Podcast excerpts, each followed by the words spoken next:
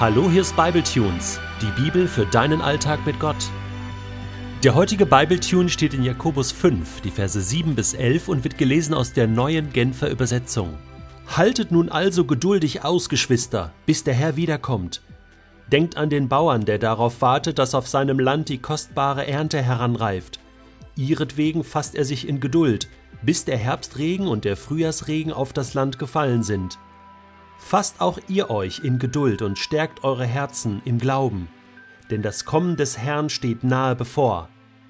Klagt und jammert nicht übereinander, Geschwister, damit Gott euch nicht verurteilen muss.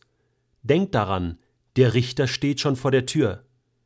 Geschwister, wenn es darum geht, im Leiden Geduld zu beweisen, nehmt euch die Propheten, die im Namen des Herrn geredet haben, zum Vorbild. Schließlich ist es doch so, dass wir die glücklich preisen, die in der Prüfung standhaft geblieben sind. Ihr habt von der Standhaftigkeit Hiobs gehört und wisst, dass der Herr bei ihm alles zu einem guten Ende geführt hat. Denn der Herr ist zutiefst barmherzig und voll Mitgefühl. Ich habe mal eine Frage an dich. Kannst du etwas mit dem heutigen Text von Jakobus anfangen? Hast du überhaupt zugehört? Kannst du kurz zitieren, um was es im heutigen Text geht? Ganz ehrlich, ich musste ihn auch noch einmal lesen. Und bist du dir bewusst, dass Jakobus in diesem Text drei, ja fast unglaubliche Wahrheiten präsentiert, die wichtig sind, die wir hören sollten? Was sind das für Wahrheiten? Die erste Wahrheit ist die, Christen, Menschen, die Jesus nachfolgen, die an Gott glauben, werden vor Leid nicht bewahrt. Jakobus spricht hier Geschwister an, die leiden. Dazu gehören äußere Nöte, innere Nöte, Verfolgung, manchmal auch Krankheit.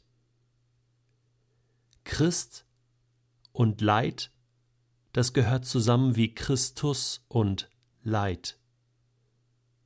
Die zweite Wahrheit ist die, Jesus kommt wieder. Vielleicht hast du das schon einmal gehört. Aber für Jakobus war das so real, so nah, so wirklich. Geschwister, haltet durch im Leid. Jesus kommt wieder und zu allen Generationen durch die zwei Jahrtausende Christentum hat diese Hoffnung auf den wiederkommenden Messias Menschen Kraft gegeben, die in großer Not waren. Die letzte und dritte Realität ist interessant. Sie ist die Realität von Hiob. Ich habe schon Kommentare gelesen und Aussagen von Theologen, die die wahrhaftige Existenz von Hiob und die Wahrhaftigkeit seiner Geschichte, seines Lebens bestreiten und sagen, das ist eine Parabel, das ist irgendetwas, was sich jemand ausgedacht hat, vielleicht König Salomo in seiner Weisheit. Äh, Hiob hat es nie wirklich gegeben. Jakobus ist da anderer Meinung. Er sagt, denkt an Hiob. Gott hat alles zu einem guten Ende geführt. Das hört sich nicht nach einem Märchen an, denn Jakobus, und ich meine, das haben wir mittlerweile begriffen, der mag keine Märchen. Der ist so beinhart, knochentrocken und so real, so äh, in der Lebenspraxis verankert, also dem kannst du keinen Bären aufbinden, auch keinen Hiobsbären. Und er sagt sogar, er, und das ist das Interessante, die, das sprichwörtliche äh, Problem der Hiobsbotschaft dreht er um und sagt, es ist eine gute Nachricht, die Hiob bekommen hat. Gott hat alles zu einem guten Ende geführt. Der Herr ist zutiefst barmherzig und voller Mitgefühl. Und mit dieser dritten und letzten Wahrheit schließt er diesen Text ab. Ist toll, oder? Nimm doch äh, dir diesen Text noch einmal vor und entdecke selbst diese drei Grundwahrheiten des Glaubens. Vielleicht bist du selbst ja in einer Situation, wo du im Moment leidest und wo es schwierig ist, an Gott zu glauben. Jakobus will dir Mut machen. Gib nicht auf, gib die Hoffnung nicht auf.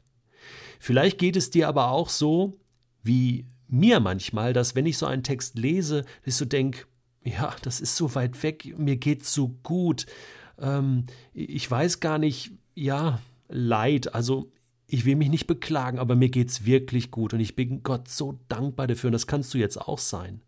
Aber jetzt haben wir die Möglichkeit, jetzt aktuell an die zu denken in der Welt, die leiden um ihres Glaubens an Jesus willen, die in großer Not stecken. Und das sind viele, viele Menschen, viele Geschwister. Und so bekommt dieser Jakobus-Text jetzt eine prophetische Ausrichtung. Haltet nun also geduldig aus, Geschwister. Und dieser alte Text spricht ganz neu zu den Menschen, die im Moment für Gott leiden. Geschwister, nehmt euch die Propheten als Vorbild. Schaut auf Hiob. Gott ist barmherzig. Er ist voller Mitgefühl. Er wird es zu einem guten Ende führen. Ihr werdet belohnt werden. Das ist die Botschaft für dich. Aus aktuellem Anlass beteiligt sich Bibletunes heute und in den nächsten Tagen an einer Aktion, die vor allem über Facebook und anderen sozialen Netzwerken läuft. Und zwar geht es da um ein mysteriöses N, das viele als Profilbild nutzen. Hierzu folgende Erklärung. Viele Facebook-Nutzer haben ihr Profilbild geändert und es durch den arabischen Buchstaben N ersetzt. Mit diesem Buchstaben markieren Anhänger der radikal-islamischen Miliz Islamischer Staat, kurz IS, die Häuser von Christen in Mossul, um sie zu vertreiben. Mossul ist die zweitgrößte Stadt im Irak. N steht für Nazarener, was mit Christus, der aus Nazareth kam, und Christen gleichgesetzt wird. Die Terrorgruppe IS hatte Mossul Anfang Juni eingenommen. Medienberichten zufolge hatten die Extremisten den in der Stadt lebenden Christen ein Ultimatum gestellt, das am Wochenende ausgelaufen war. Darin stellten die sunnitischen Extremisten die christliche Minderheit vor die Wahl, zu konvertieren oder eine Sondersteuer zu zahlen. Andernfalls würden sie ermordet. Seither sind nahezu alle Christen aus der Stadt geflohen. Prominentester Teilnehmer der Facebook-Aktion ist der Vorsitzende der Deutschen Evangelischen Allianz Michael Diener, der folgendes Statement dazu abgegeben hat: Zitat Mein verändertes Profilbild soll zeigen, ich bin auch einer von denen, die mit diesem Jesus unterwegs sind, und ich leide mit meinen Schwestern und Brüdern, die um ihres Glaubens willen verfolgt werden, im Irak, in Syrien, in Nigeria und an so vielen anderen Orten. Und ich wünsche mir, dass sich Menschen muslimischen Glaubens von diesem barbarischen und unmenschlichen Verhalten distanzieren und es vorbehaltlos verurteilen.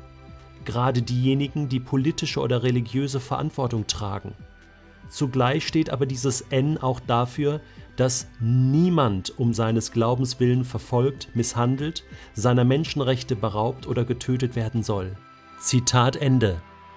Ich habe den Eindruck, das würde Jakobus voll unterschreiben und so macht der Bibeltext heute doch noch wirklich Sinn, oder?